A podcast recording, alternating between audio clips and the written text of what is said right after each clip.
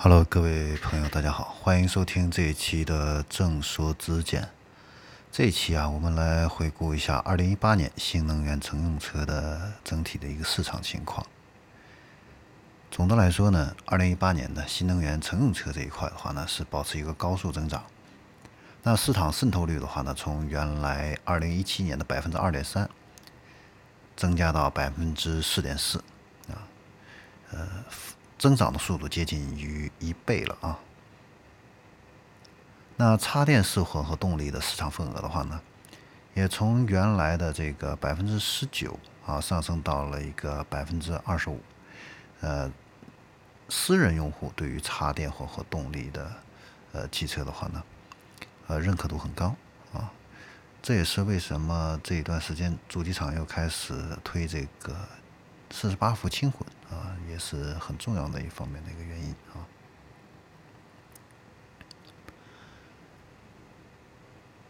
那纯电动汽车的这个四细分市场的一个情况的话呢，呃，微型的这个纯电动的这样的一个轿车的话呢，销量呢占比是大幅度下降啊。那 SUV 啊这一块的话呢，纯电动 SUV 的话呢，呃，相比于二零一七年呢。呃，上的量呢有大幅度的一个增加啊，那我们可可以看到啊，不管是未来的 ES 八，包括小鹏，包括这个威马，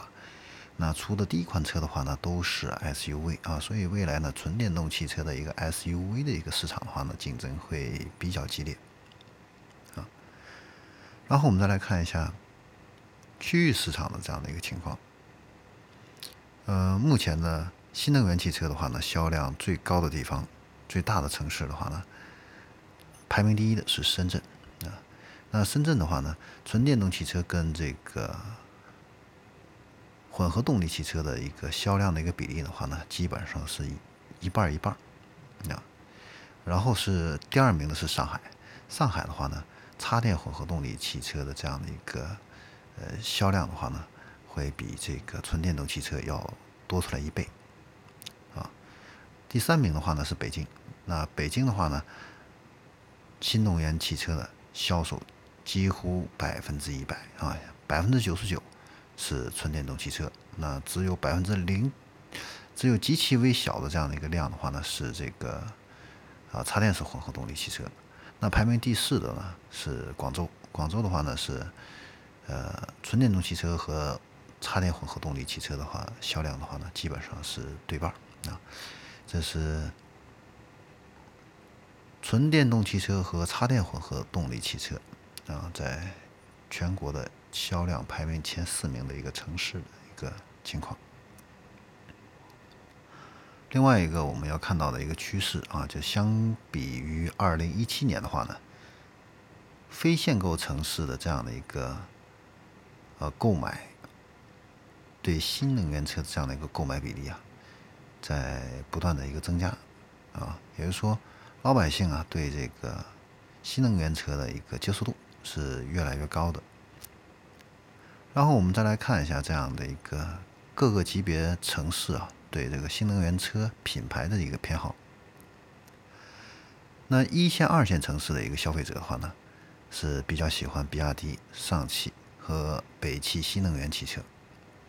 那三线。和三线以下的这样的一些城市的话呢，主要是以北汽新能源和地方的一些车企啊小型车的这样的一个品牌为主。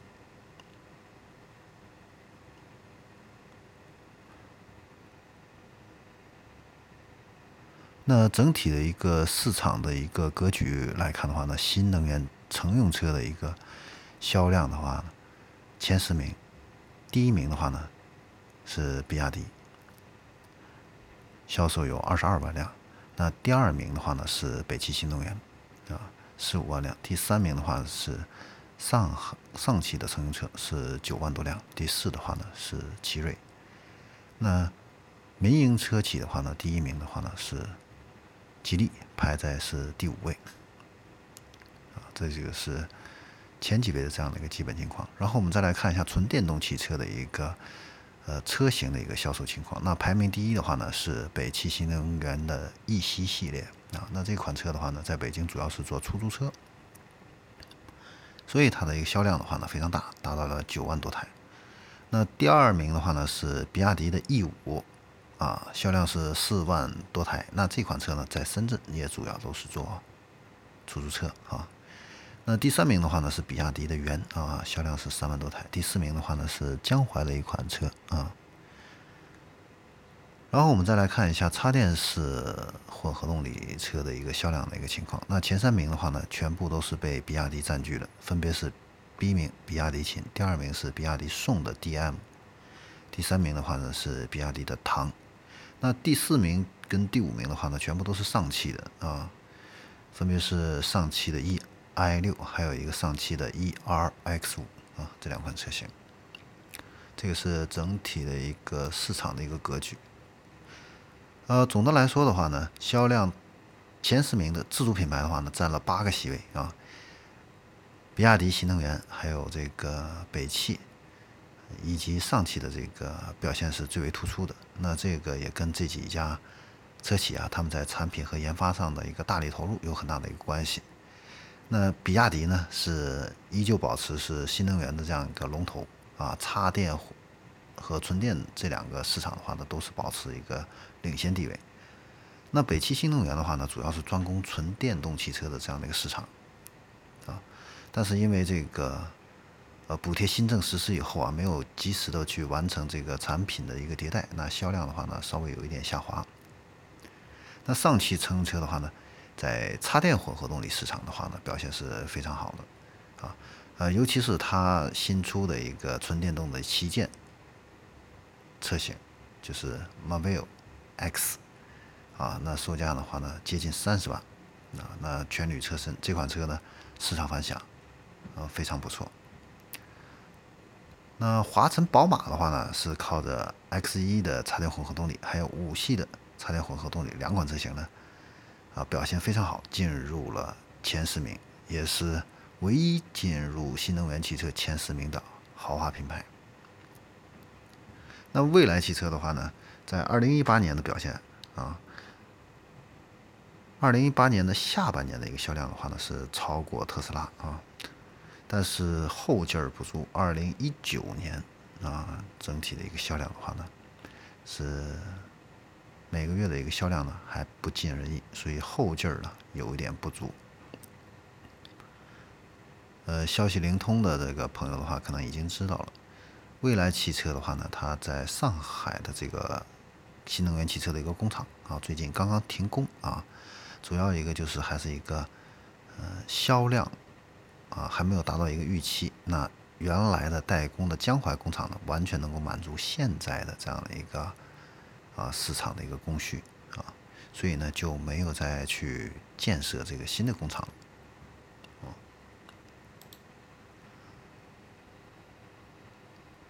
好，然后我们再来看一下这个主流车企这样的一个产品的一个组合。那比亚迪的话呢，它的一个产品车型的话呢，和吉利啊这个产品的一个结构的话呢比较相似。啊，基本上的话呢是涵盖了 A 零级、A 级还有 B 级的这样的一个车型。那上汽乘用车的话呢，呃，更多的是集中在高端啊 A 级和 B 级这样的一个车型上。呃，北汽新能源的话呢，主销的话呢，主是主打这个 A 零零级啊，就是紧凑型的啊微型的这样的一个车的销售的一个占比会有一个比较大的一个比例。但是在 B 级车这一块的话呢，目前啊还是一个空白啊，还没有相应的一个产品出来啊。包括长安汽车啊，那长安的新能源汽车的话呢，也主要是集中在这个呃微型车，还有一个紧凑型车这一块。那高端的新能源车这一块呢，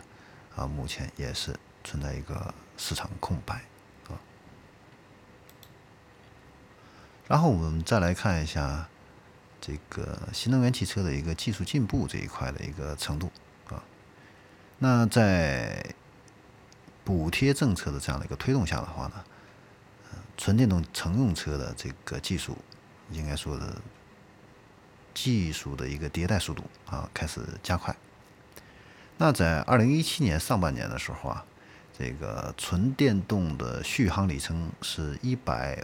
到两百公里的这个纯电动汽车的话呢，产量是占一个主流啊，占百分之六十六啊。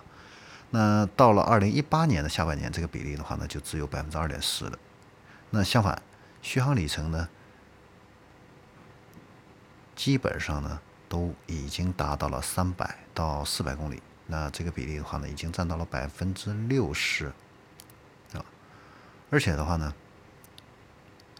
纯电动汽车的它的这个能量密度啊，电池能量密度哈，嗯，从一百四到一百六十千瓦每公斤的这个电池的话呢，产量它的一个比例也达到了百分之六十六啊，进入了这样的一个主流的一个区间啊，